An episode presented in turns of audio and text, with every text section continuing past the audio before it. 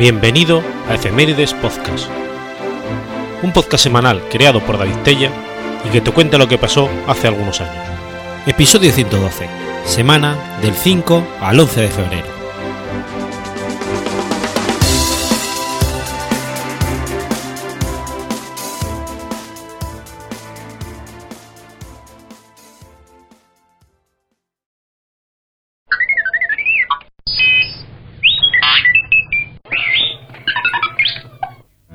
5 de febrero de 1912. Es votado el acorazado España. El España fue el primero de una serie de tres acorazados construidos por la Armada Española a principios del siglo XX en la Sociedad Española de Construcciones Navales de Ferrol. Los tres recibieron el nombre genérico del cabeza de serie, por lo que se les llamó los Acorazado España.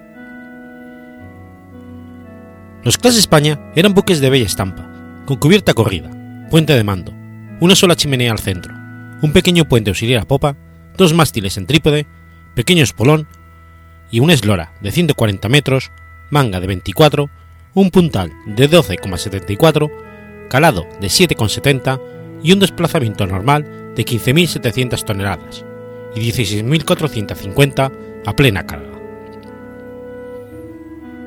Para la propulsión contaban con 12 calderas Yarrow de carbón, y turbinas que accionaban cuatro hélices, con una potencia de 11.270 caballos a tiro normal y 20.000 a tiro forzado. Su velocidad máxima era de 19,5 nudos, con una autonomía de 7.500 millas a 10 nudos. Su graza era de 23 centímetros en el centro de la faja baja, 15 en el de la media y 7,5 en la alta, que disminuía, disminuía hacia los extremos hasta 10 centímetros en proa y 5 en popa. La dotación era de 850 hombres. El armamento principal consistía en ocho cañones Vickers de 305 milímetros montados en cuatro torres dobles, las más lejanas entre sí colocadas sobre la línea de crujía, una a proa y otra a popa, y las otras dos desplazadas de la línea de crujía, la de proa hacia estribor y la de popa hacia babor. Cada cañón pesaba 61 toneladas y cada, y cada proyectil 385 kilos, con una velocidad inicial de 900 metros por segundo, 21.500 metros de alcance máximo y un ritmo de fuego de un disparo por minuto. También montaba 20 cañones de 101 milímetros, dos cañones antiaéreos de 47 instalados en los años 20 y dos piezas de desembarco de 70 milímetros. En la calzada de España se comenzó a construir el 5 de diciembre de 1909 y se votó el 5 de febrero de 1912 en acto presidido por los reyes de España, Alfonso XIII y Victoria Eugenia de Battenberg, y fue entregado a la Armada el 7 de septiembre de 1913. A bordo de la España se celebró la reunión entre Alfonso XIII y el presidente de Francia, de Francia Raymond Poincaré, en la visita que éste realizó a Cartagena.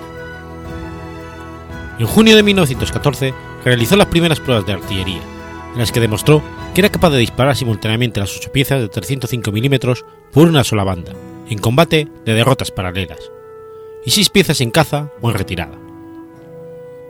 Sus primeras misiones fueron vigilancias de las costas de España durante la Primera Guerra Mundial.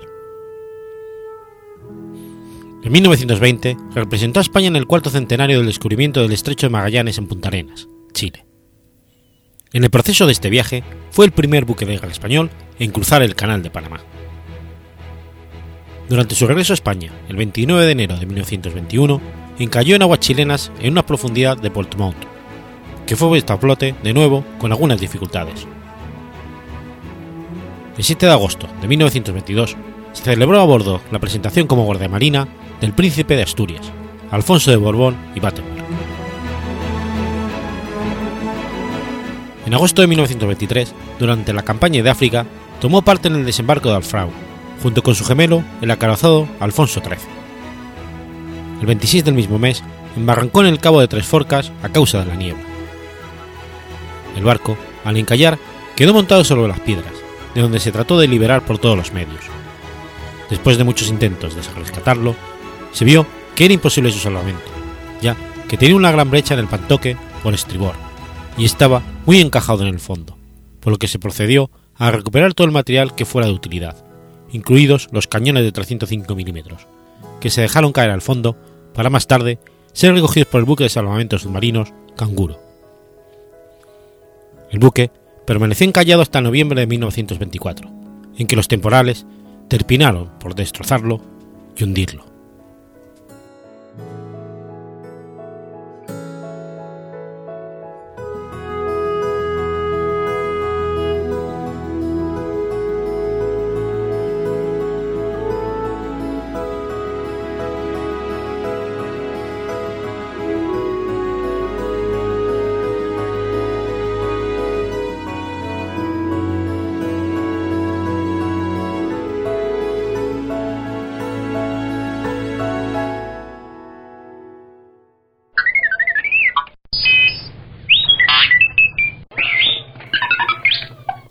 6 de febrero de 1802.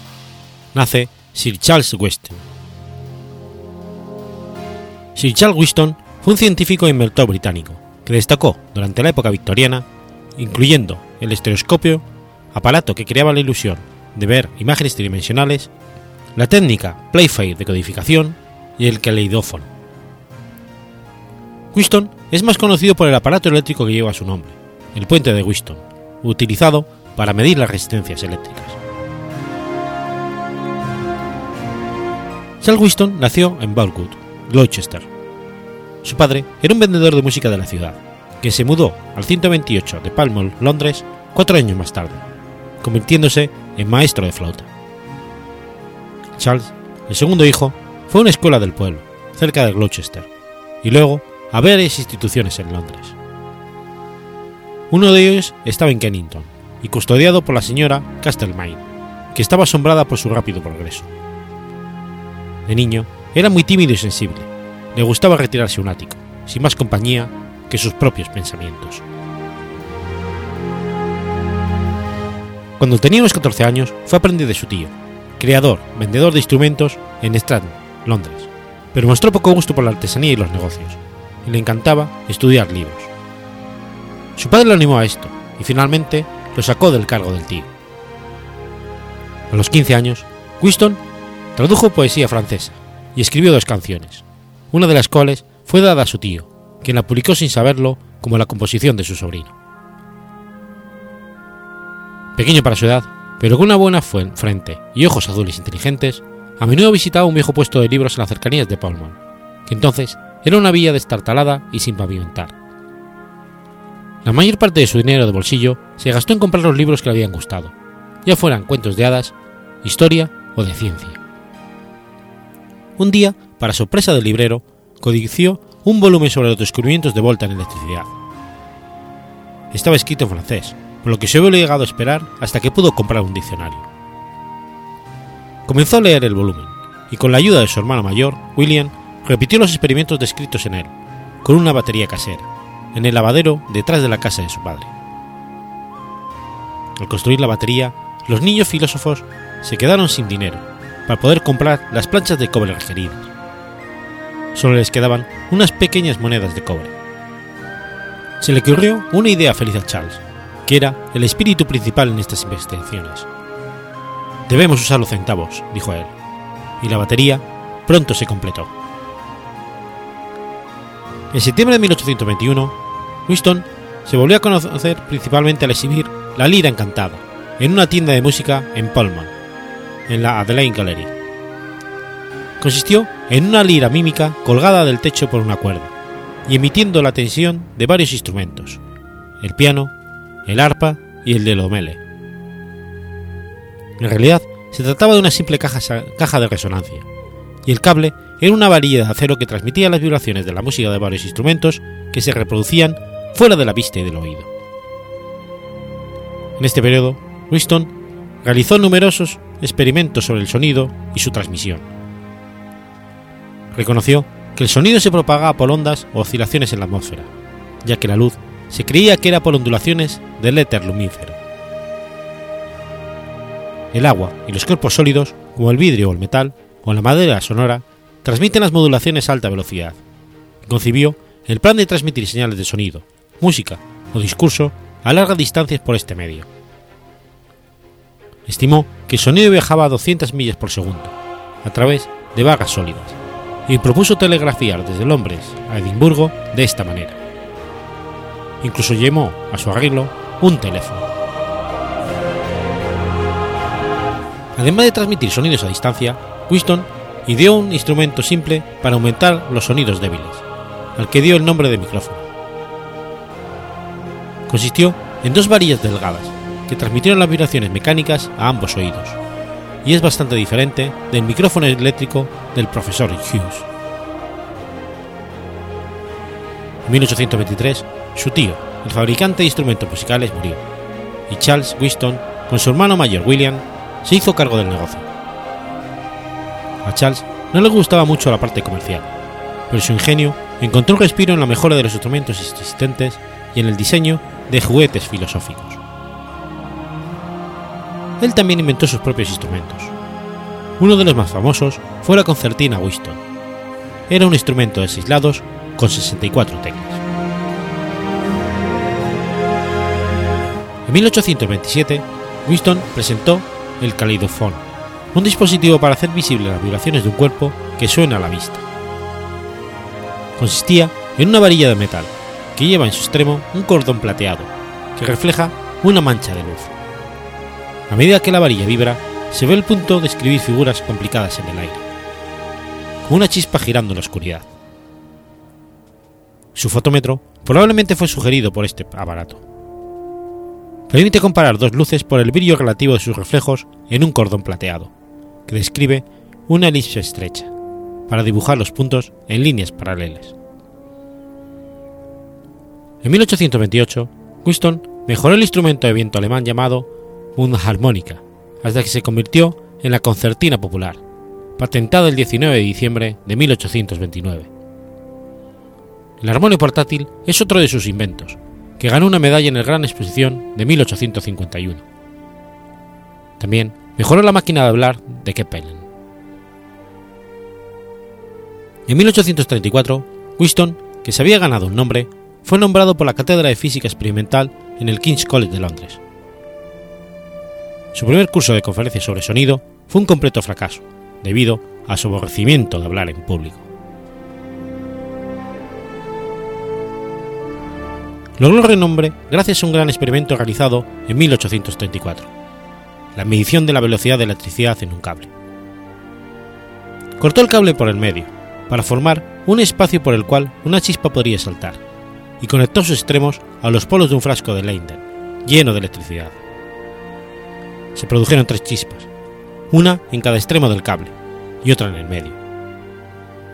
Montó un pequeño espejo con los mecanismos de un reloj, que hizo girar a gran velocidad, y observó los reflejos de sus tres chispas en él.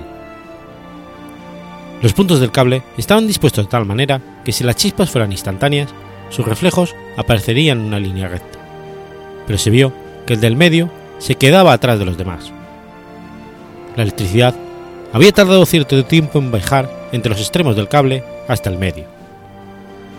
Sus resultados dieron una velocidad calculada de 288.000 millas por segundo, es decir, más rápida de lo que ahora sabemos que es la velocidad de la luz, 186.000 millas por segundo. Pero no obstante, fue una aproximación interesante. Algunos científicos ya habían reconocido que la velocidad de la electricidad dependía de las propiedades del conductor y de su entorno. En 1835, en la reunión de Dublín de la Asociación Británica, Winston demostró que cuando los metales se volatilizaban en la chispa eléctrica, su luz, examinada a través de un prisma, revelaba ciertos rayos que eran característicos de ellos. El tipo de metal que formaban los puntos de la chispa podría determinarse mediante el análisis de la luz de dicha chispa. Esta sugerencia ha sido una gran utilidad para el análisis del espectro y ha llevado al descubrimiento de varios elementos nuevos, como el rubidio y el talio, así como el aumento de nuestro conocimiento de los cuerpos celestes. Winston abandonó su idea de transmitir inteligencia por la vibración mecánica de las barras y tomó el telégrafo eléctrico.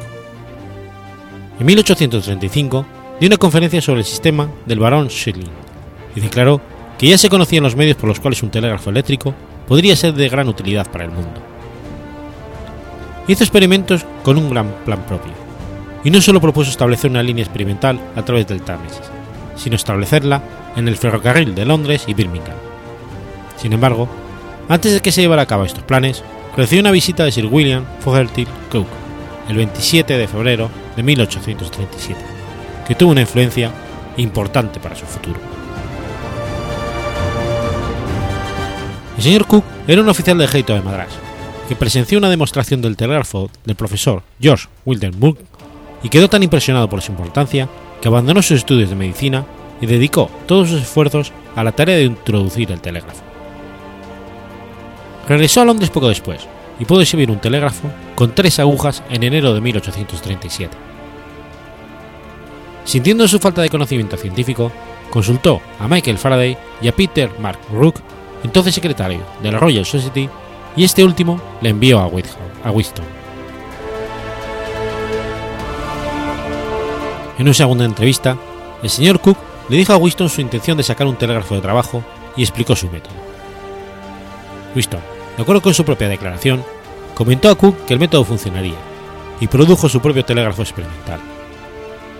Finalmente, Cook propuso que deberían asociarse, pero Winston, al principio, se mostró reacio.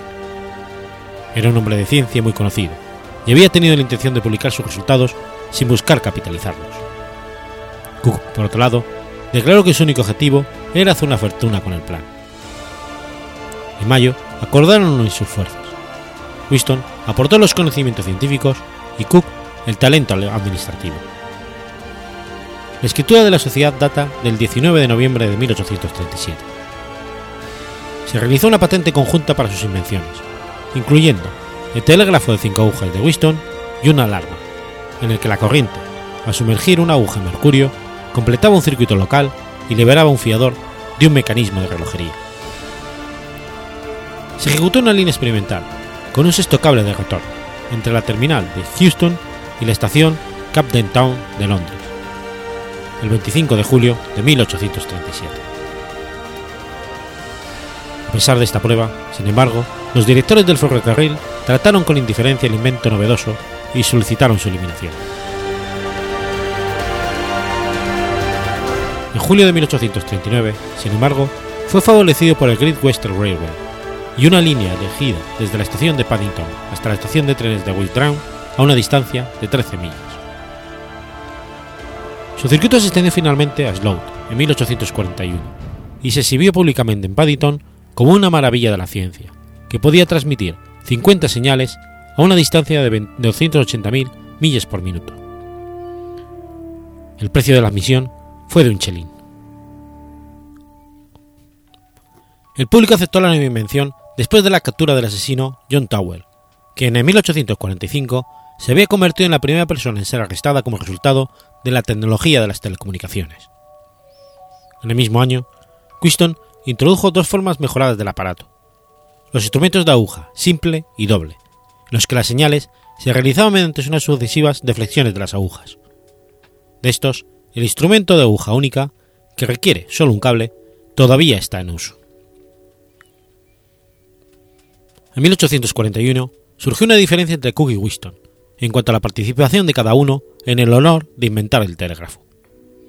La cuestión fue sometida al arbitraje del famoso ingeniero Mac y Sambar Brunel, en nombre de Cook, y el profesor Daniel del King College, el inventor de la batería Daniel, por parte de Winston. Le otorgaron a Cook el mérito de haber introducido el telégrafo como una empresa útil, que prometía ser de importancia nacional, y para Winston el hecho de que por sus investigaciones preparó al público para recibirlo.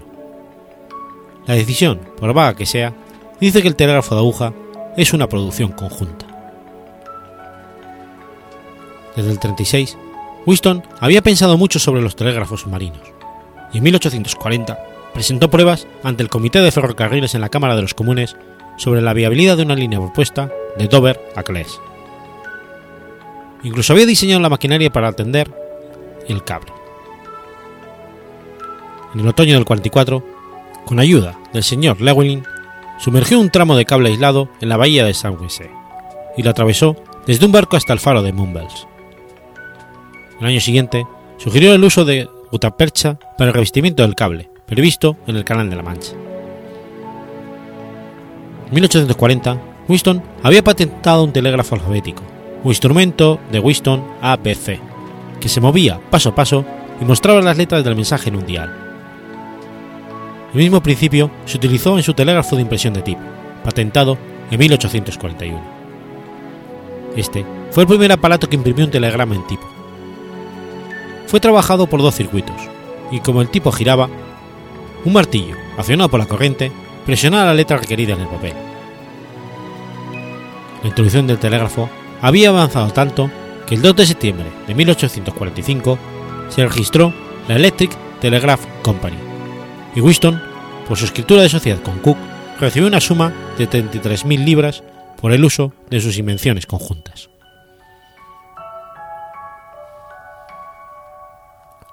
El estereoscopio fue descrito por, primera vez por Winston en 1838.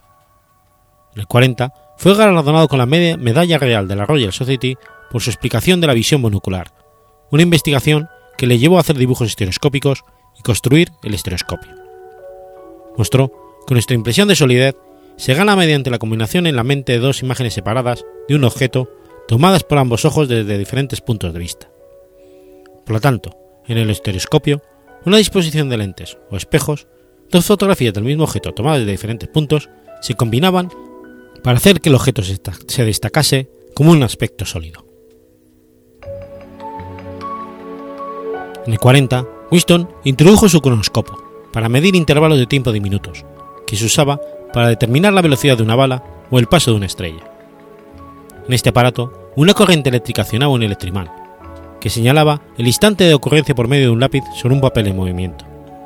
El 26 de noviembre de 1840 exhibió su reloj electromagnético en la biblioteca de la Royal Society y propuso un plan para distribuir la hora correcta de un reloj estándar a una serie de relojes locales. En 1843, Winston comunicó un importante documento a la Royal Society, titulado Una cuenta de varios procesos nuevos para determinar las constantes de un circuito voltaico. Contenía una exposición del conocido equilibrio para medir la resistencia eléctrica de un conductor, que todavía se conoce con el nombre de puente de equilibrio o puente de Winston, aunque fue ideado por primera vez por Samuel Hunter Christie, de la Real Academia Militar Coolwich que publicó en las Transacciones Filosóficas de 1833. El método fue descuidado hasta que Winston lo, notificó. Su trabajo está repleto de fórmulas simples y prácticas para el cálculo de corrientes y resistencias según la ley de Ohm. Introdujo una unidad de resistencia, a saber, un pie de alambre de cobre que pesaba 6,5 gramos, y mostró cómo se podía aplicar para medir la longitud del cable por su resistencia. El ingenio notable de Winston también se mostró en la invención de cifrados. Fue responsable del inusual cifrado Playfair, llamado así en honor de su amigo Lord Playfair. Fue utilizado por los militares de varias naciones, al menos durante la Primera Guerra Mundial, y se sabe que fue utilizado durante la Segunda Guerra Mundial por los servicios de inteligencia británicos.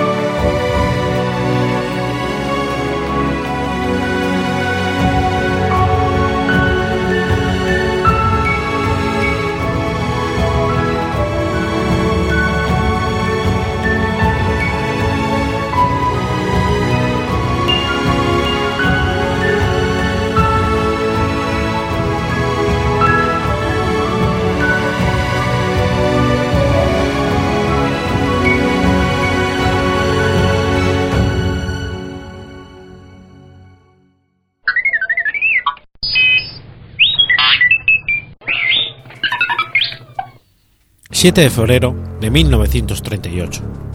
Fallece Samuel Firestone. Samuel Firestone fue el fundador de la Firestone Tire and Rubber Company, uno de los primeros fabricantes mundiales de neumáticos de automóvil y uno de los contribuyentes más importantes del crecimiento económico de los Estados Unidos en el siglo XX. Firestone nació en una granja familiar situada en el pequeño pueblo de Columbiana. Era el segundo de los tres hijos de Benjamin Firestone, granjero, y de Anne Catherine Finkelbein. Tras graduarse en la Escuela de Enseñanza Secundaria de Columbiana, Firestone trabajó para el Columbus Buggy Company en Columbus, Ohio, antes de comenzar su propio negocio en 1890, haciendo neumáticos de goma para carruajes. En 1895 se casó con Isabel Smith. Tuvieron cinco hijos: Jaime Firestone, Junior Russell Firestone, Leonard Firestone, Raymond Firestone y Elizabeth Firestone. En 1904, Firestone se unió a Henry Ford con el propósito de fabricar neumáticos para los nuevos automóviles. La alianza Ford-Firestone se estrechó cuando el nieto de Henry, William Clay Ford, se casó con Martha Firestone, nieta de Harvey, que pasaron a ser los, padres del presidente de la Ford Company, William Clay Ford Jr. Firestone estaba preocupado tanto por la fabricación de neumáticos como por asegurar la oferta del caucho. Llegó a tener una plantación de caucho en Liberia de más de 4.000 kilómetros cuadrados. Durante la Segunda Guerra Mundial, el gobierno de los Estados Unidos le pidió a la compañía que fabricase casquetes para la artillería, barricas de aluminio para transportar alimentos y otros productos. Firestone, Ford y Thomas Edison están considerados en aquella época los tres líderes de la industria estadounidense, y a menudo trabajarían y se tomarían vacaciones juntos. Los tres formaron parte de un club muy exclusivo, el Club de los Millonarios. Era un club elegante en el que los miembros podían reunirse y acordar la adquisición de un edificio o de otros bienes. Para sellar el trato bastaba un apretón de manos, no se confiaba en la palabra del otro. La biblioteca principal de la Universidad de Princeton fue llamada Firestone Library en su honor. Es una de las mayores bibliotecas universitarias del mundo. En 1973, Firestone fue incluido póstumamente en la Automobile Hall of Fame. El Firestone High School de Akron, Ohio, fue también nombrado por su honor.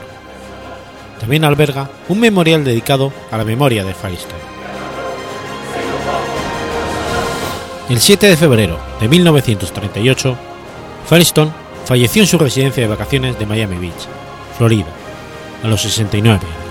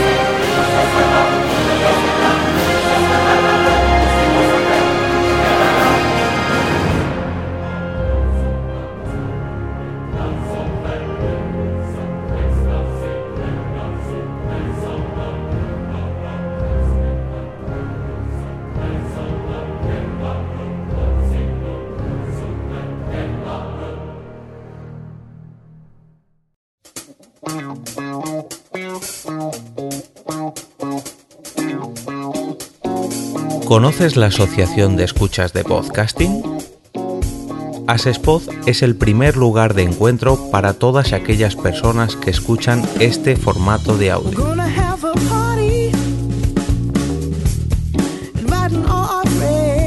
Compartimos, comentamos y escuchamos una gran cantidad de podcasts, pero seguro que no los conocemos todos. Nos falta este que estás escuchando ahora mismo.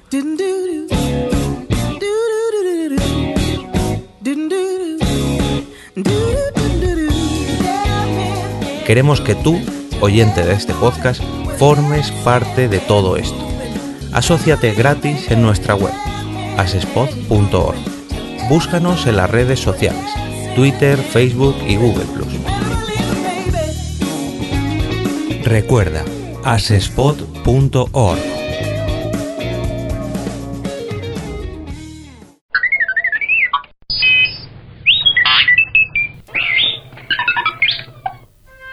...8 de febrero de 1938...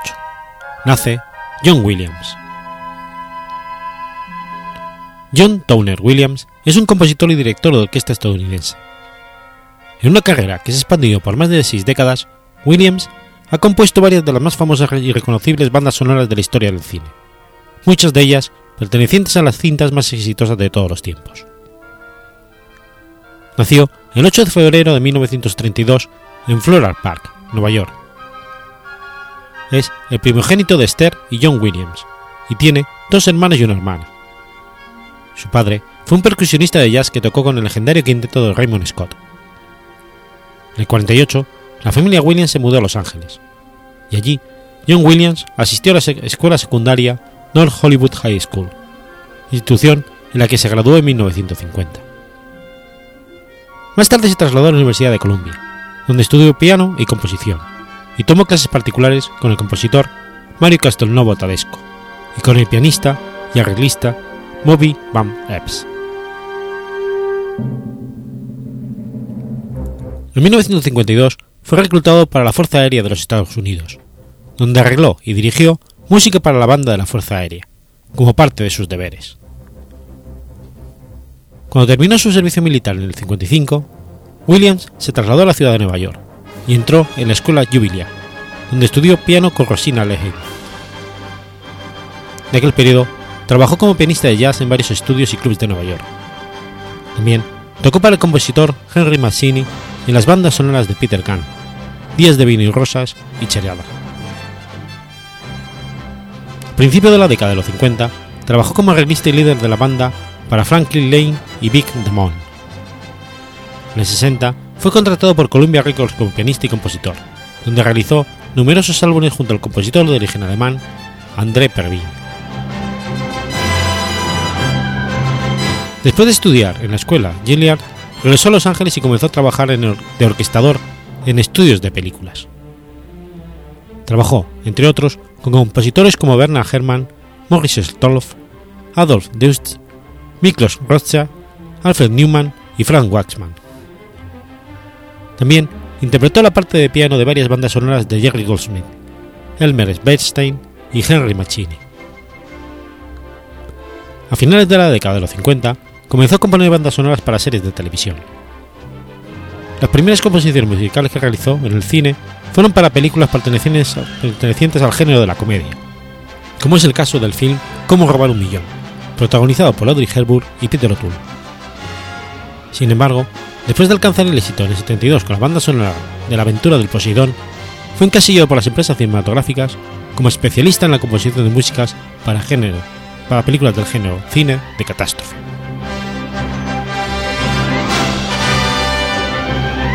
En 1974 recibió la propuesta de Steven Spielberg para componer la música de Sugar Express, película en la que Spielberg debutaría como director. Spielberg confió en Williams para proveer a sus películas los sonidos que deseaba, pero que un año después volvieron a reunirse esta vez con motivo de la película Tiburón. Esta exitosa película y su memorable banda sonora valieron a Williams su segundo Oscar, el primero para mejor banda sonora original, y sus primeros BAFTA, Globo de Oro y Grammy. En el mismo periodo, Spielberg le recomendó a John Williams a su amigo y colega George Lucas, que necesitaba un compositor para su ambiciosa película épica espacial, Star Wars. Williams utilizó una gran orquesta sinfónica, la Orquesta Sinfónica de Londres, a la manera de compositores de la Edad de Oro de Hollywood, como Henry Goldman y Max Stein. El tema principal se convirtió en uno de los más populares conocidos en la historia de las películas de cine, y temas como el de la princesa Leia y el de la fuerza son ejemplos de su uso en el leitmotiv. La película y la banda sonora fueron muy populares. De hecho, la banda sonora vendió más de 4 millones de copias, haciéndolo uno de los, de los álbumes no, pop más exitosos de la historia de la grabación, y la banda sonora sinfónica más vendida de la historia. Por su composición, Williams ganó su tercer Oscar.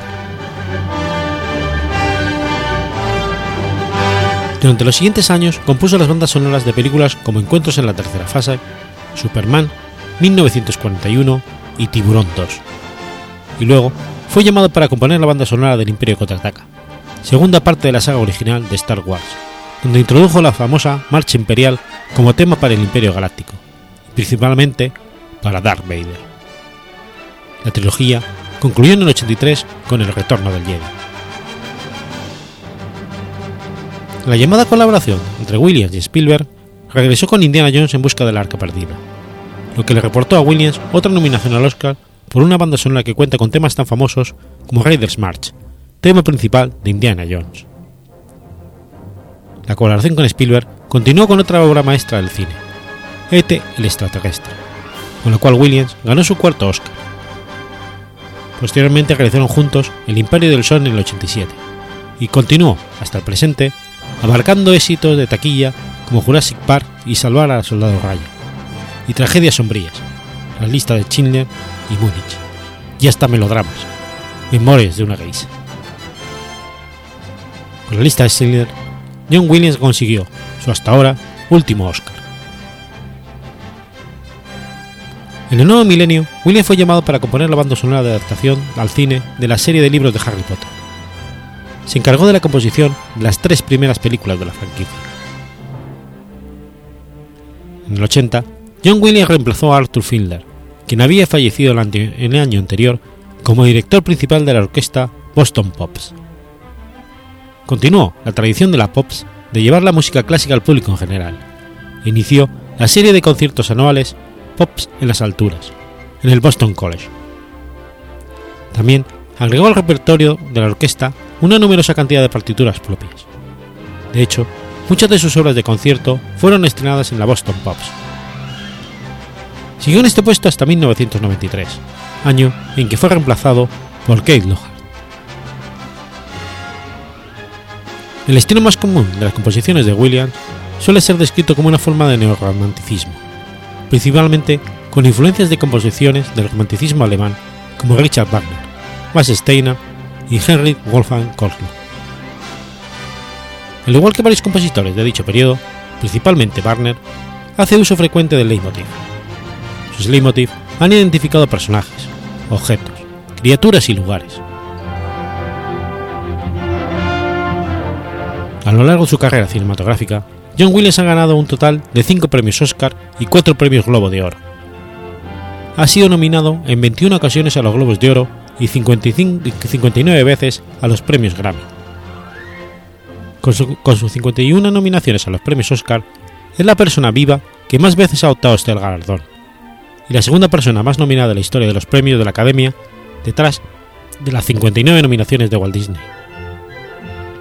Asimismo, es la persona que ha competido más veces contra sí mismo en una categoría de los premios de la Academia. De sus nominaciones al Oscar, 44 corresponden a la categoría de mejor banda sonora, y las 5 restantes a la categoría de mejor canción original. De hecho, las 5 estatuillas que ha ganado pertenecen una a la mejor música adaptada, en el 71 con El violinista en el tejado, y cuatro más por la mejor música original, en Tiburón, Star Wars, El teleterrestre y La lista de Chile.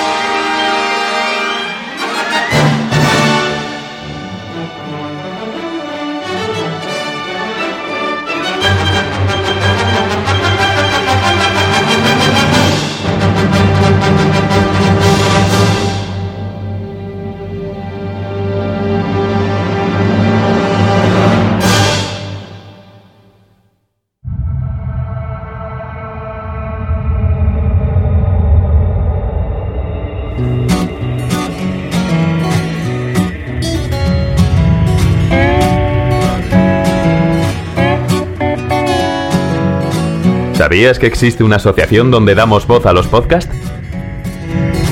La Asociación Podcast nace con el propósito de aunar intereses relacionados con el podcasting, ofreciendo formación, soporte y una mesa de debate sobre el podcasting, no solo en España, sino también en toda Hispanoamérica. Entre nuestros proyectos destacan nuestro libro colaborativo, la organización de diferentes eventos relacionados con el podcasting como las jornadas de podcasting, los premios de la Asociación Podcast y Radio Podcastellano. Para formar parte de la comunidad, recibir información de eventos y estar al tanto de lo que ocurre, solo tienes que entrar en asociacionpodcast.es y hacerte socio simpatizante. Ahora es tu oportunidad de formar parte de esta gran comunidad. asociacionpodcast.es. Si lo prefieres, puedes escribirnos a info@asociacionpodcast.es y responderemos todas tus dudas. También puedes seguirnos en Twitter con el usuario AsociaPodcast. Ya seas podcaster u oyente, súbete al podcasting.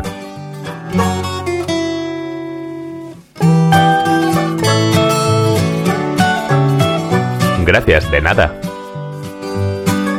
Súbete al podcasting.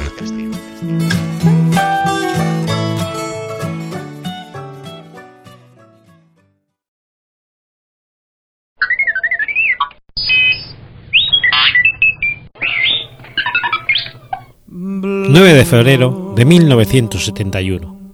...el Apolo 14 regresa a la Tierra. Apolo 14 fue la octava misión tripulada del programa Apolo, denominada oficialmente AS-509, lanzado en dirección a la Luna el 31 de enero de 1971 mediante un cohete del tipo Saturno V.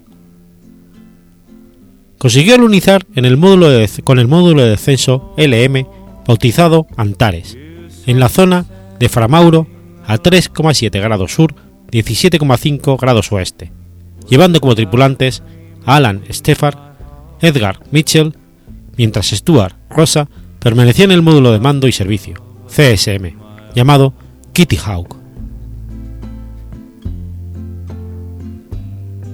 Durante sus dos EVAs o paseos por la superficie de nuestro satélite, de 4,8 y 4,6 horas de duración, de un total de 33 horas y media de alunizaje, Sefar y Mitchell instalaron una estación científica llamada ALSEP y recogieron 43 kilos de rocas y polvo lunar, empleando el vehículo manual MET y dejando sobre la superficie un paquete conteniendo la Biblia en microfilm, así como el primer versículo del Génesis en 16 lenguas. Para estudiar las características del interior de la Luna, se hizo chocar contra ella la tercera fase del cohete Saturno, para que el impacto fuese registrado por los sismógrafos dejados allí por las diferentes misiones Apolo, además de hacer explosionar sobre su superficie 13 cartuchos de explosivo de un total de 21 previstos. Del estudio de las ondas producidas por estas explosiones se logró conocer mejor el interior de la Luna. Durante el regreso, efectuaron varios experimentos de mezclas en el vacío, consiguiendo nuevos compuestos inexistentes anteriormente. La misión finalizó el día 9 de febrero tras efectuar un total de 34 órbitas lunares y 216 horas, 1 minuto y 56 segundos de vuelo. Una de las anécdotas más curiosas de este vuelo la protagonizó Alan Shepard al llevar hasta la superficie lunar la cabeza de un palo de golf, que ocultó a los técnicos de vuelo, y con la que golpeó un par de bolas ante los asombrosos ojos de medio mundo.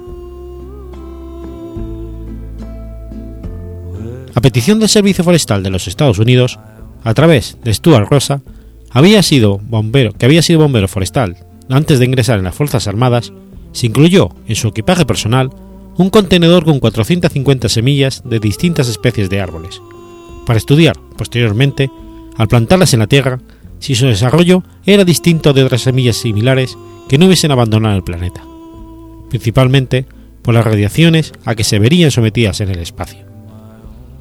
Estas regresaron a la Tierra y germinaron con normalidad. En el año 76, con motivo del bicentenario de los Estados Unidos, los árboles originados por dichas semillas, conocidos como árboles de la luna o moon trees, fueron plantados, en su mayor parte, en suelo estadounidense, en instituciones públicas como hospitales, centros de investigación y universidades. Algunos de los árboles fueron enviados al extranjero, a lugares tan dispares como Suiza, Brasil e incluso uno fue regalado al emperador de Japón, Hirohito.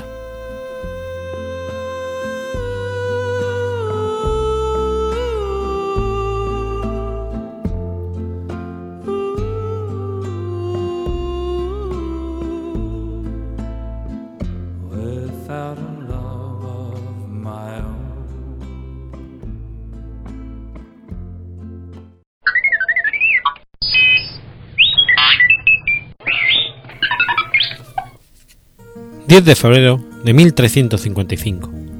Sucede el motín de Escolástica.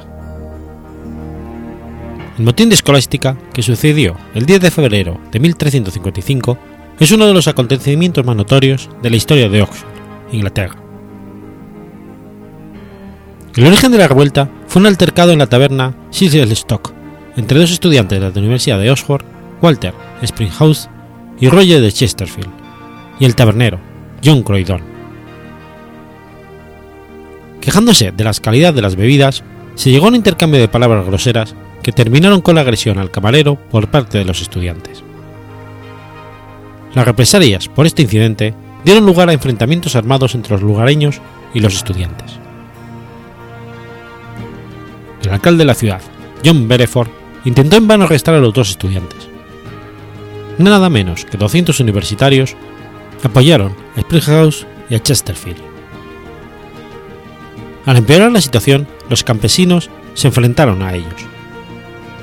El motín duró dos días, dejando unos 60 estudiantes y 30 lugareños muertos. El conflicto se resolvió a favor de la universidad. A partir de aquel momento y cada 10 de febrero, día de Santa Escolástica, el alcalde y los concejales desfilaban por las calles y pegaban a la universidad una multa de una moneda por cada estudiante muerto. La penitencia terminó 470 años más tarde, en 1825, cuando el alcalde se negó a participar.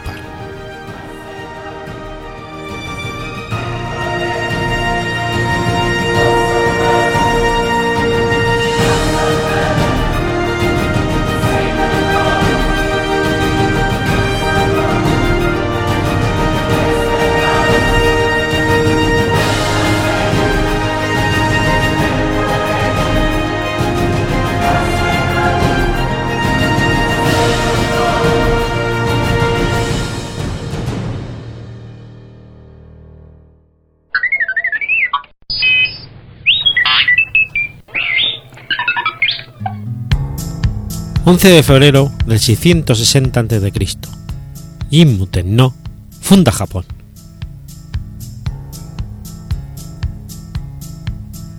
Jimmu no fue el fundador tradicional de Japón y el primer emperador de Japón según el orden tradicional de sucesión.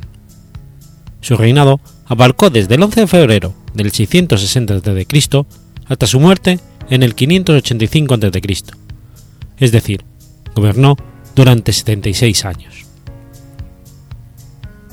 Tuvo varios nombres personales, tales como Kamuyamato y Waribiko no Mikoto. Su nombre contemporáneo, Jimmu, le fue dado como nombre póstumo a finales del periodo Nara por Omi no Mifune, quien nombró a todos los emperadores con nombres chinos. Este personaje es considerado un emperador legendario, debido a que su biografía solo es explicada de primera mano en las crónicas japonesas del siglo VIII, el Kojiki y el Nojinoshiki. Por ende, diversos historiadores consideran que dada la poca velocidad de los datos, se duda que este gobernante, este gobernante haya existido realmente. No obstante, la familia imperial japonesa se acoge de manera tradicional a la descendencia del emperador Jimmu. También actualmente se celebra en Japón el día tradicional de la ascensión del emperador al trono, el 11 de febrero, como el día de la fundación nacional. Debido a que su biografía fue escrita como fuente primaria en el Kojiki, escrito en el 712, y en el Nihonshisoki, escrito en el 720, crónicas que sirvieron de base literaria para la mitología japonesa y del sintoísmo, religión nativa de Japón, su vida y obra son consideradas legendarias. En ambas obras se explica como sucesos verídicos hechos extraordinarios desde el punto de vista histórico, tales como la creación del cielo y la tierra, la aparición de los kami, deidades y la formación del archipiélago japonés. Según estas crónicas, el emperador Jimmu fue descendiente de Amatesaru, o Mikami, deidad del sol y gobernante del cielo, considerada como una de las kamis importantes de la mitología japonesa. La genealogía se desglosa de la siguiente manera. Amaterasu tuvo un hijo llamado Ame no Ojo, Oji Homimi no Mikoto, y de este tuvo un hijo conocido como Ninigi no Mikoto. Amaterasu decidió enviar a Ninigi al archipiélago japonés con el fin de pacificar el territorio y hacerlo suyo. Cuando Ninigi dejó a la isla de, que, Kaishu, se erigió como gobernante. Se casó con Konohana, Sakuya, Ime y tuvieron tres hijos, de los cuales destaca Hikohohodemi no Mikoto, quien se casó con Toyotama Ime, hija de Ryum, dios del mar. De la relación entre Hikohodemi y, y Toyomata tuvieron un hijo llamado Ikonagisa Takeawaya Fukiazu no Mikoto, quien fue abandonado por sus padres en el momento de nacer y luego criado por Tamayori Hime, hermana menor de su madre. Posteriormente se casaría y tendría cuatro hijos: Itsesu no Mikoto, Inamesi no Mikoto, Mikemnuma no Mikoto y Kan Yamato y Warekiko no Mikoto, el futuro emperador Jimmu. En el momento de su nacimiento ya poseía sabiduría y la capacidad de decidir. A la edad de 15 años fue nombrado heredero al trono y contrajo matrimonio con Haidesumi Hime, quien le hizo su consorte. Con este matrimonio tuvieron dos hijos, Tajishimimi no Mikoto y Kisumimi no Mikoto. Según el Nihon Shoki, en el año Kinotera o Coin de la edad 45 a la edad de 45 años, estando en el palacio de Takekichiko, en la provincia de Hyuga, reunió a sus hermanos e hijos y declaró que su antecesor divino, Ninigi, cuando bajaba del cielo hace 1.792.470 años, se encontró con una nación desolada y que con su llegada brindó paz y prosperidad, y luego logró dirigirse como gobernador de la región occidental y que esta paz se había extendido durante los reinados de sus antecesores. No obstante, muchas regiones del archipiélago, sobre todo del este, aún no habían sido pacificadas y estaban fuera del poder imperial de Amaterasu, y que eran gobernados por jefes y dioses locales. Por consiguiente, en dichas regiones se producían constantes conflictos territoriales. También declaró que en el este se encontraba el centro del universo, y que era una región apta para establecer una nueva capital y pacificar todo el archipiélago. Todos los hermanos e hijos compartieron su idea y decidieron realizar una expedición naval hacia el este, liderado por Iwariko. El quinto día del décimo mes, el hermano mayor de Iwariko, Ichuse no Mikoto, lideró la expedición y se desplazaron en un barco por el canal de Ayasui, siendo guiados por el Kunisatsami Shinesushiko. Al llegar a Usa, en la provincia de Shizuki, fueron recibidos por dos nativos, Usachiko y Usatsiume, que los invitaron a un palacio. Posteriormente, avanzaron más al este y al decimosegundo mes se asentaron en el palacio Takeri, en la provincia de Aki. Al tercer mes del año siguiente, llegaron a la provincia de Kibi y se establecieron en el palacio Takashima, donde todos, vieron donde todos vivieron temporalmente tres años, con el fin de reabastecer provisiones al barco. Al segundo mes del año, Tsuchinoema o Bogo partieron con una flota de barcos en dirección a la provincia de Naniwa, Al tercer mes llegaron a la provincia de Kawachi y al cuarto estaban avanzando sobre el río Tatsuna, cruzando un desfiladero hacia el monte Koma. Finalmente, llegando a un banco de arena en el, en Kusae Kaza. Esta región estaba bajo el control del príncipe Nagasunehiko, quien había reunido a un gran ejército y combatió contra Itsue y sus hermanos. Durante la batalla, Itsue fue herido gravemente en su mano por una flecha arrojada por Niko. Itsue se dio cuenta que ellos estaban combatiendo en dirección al sol y que eso era considerado una ofensa celestial, siendo como eran descendientes de Amatasaru, y que por lo tanto habían recibido dicho castigo. Se retiraron a Kusaka con el fin de reorganizarse y dar ánimos a las tropas, y por esta acción se llamó al lugar como Tatezu, puerto de defensa. El quinto mes, Iguarerico enrumbó la flota hacia el sur, hacia la provincia de Ki, donde Itsue, quien había sido herido de muerte, lava su herida con las aguas de la desembocadura de un río con el mar del Chinú. Posteriormente, da un grito de guerra y después fallece, siendo enterrado en el monte Kama. Tras haber subyugado a todas las deidades salvajes y tribus locales de Yamato, en el tercer mes del año Kibi, Hugo Berico declara el fin de la expedición al este después de seis años, pero que ahora se iba a elegir una vasta y espaciosa capital como el centro del imperio. Por ello, eligió un punto al sureste del monte Unebi, en la planicie del Kawashirima, para construir dicho palacio.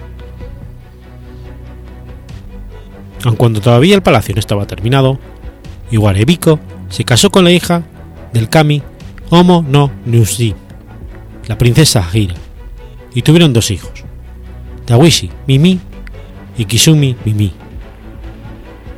La princesa Hira tomó el nombre de Ime Tatara Isuke Yori Ime, una bella doncella augusta de los kami. Jinmu murió en el 76 año de su reinado a la edad de 126 años.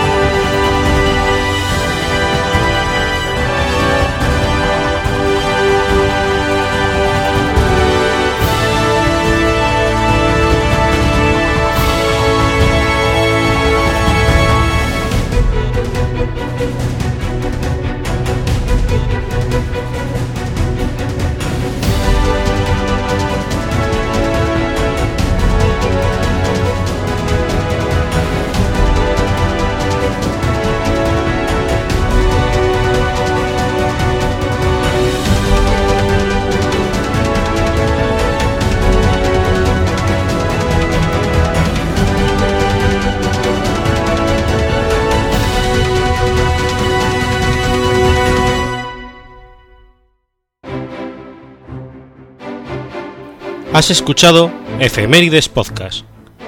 Si quieres ponerte en contacto conmigo, puedes hacerlo por Twitter a la cuenta arroba efemeridespod o mi cuenta personal, arroba telladavid, o por correo electrónico a la dirección efemeridespod.gmail.com. También puedes visitar la página web efemeridespodcast.es. Y recuerda que puedes suscribirte por iTunes y por iBox, y tienes un episodio nuevo cada lunes.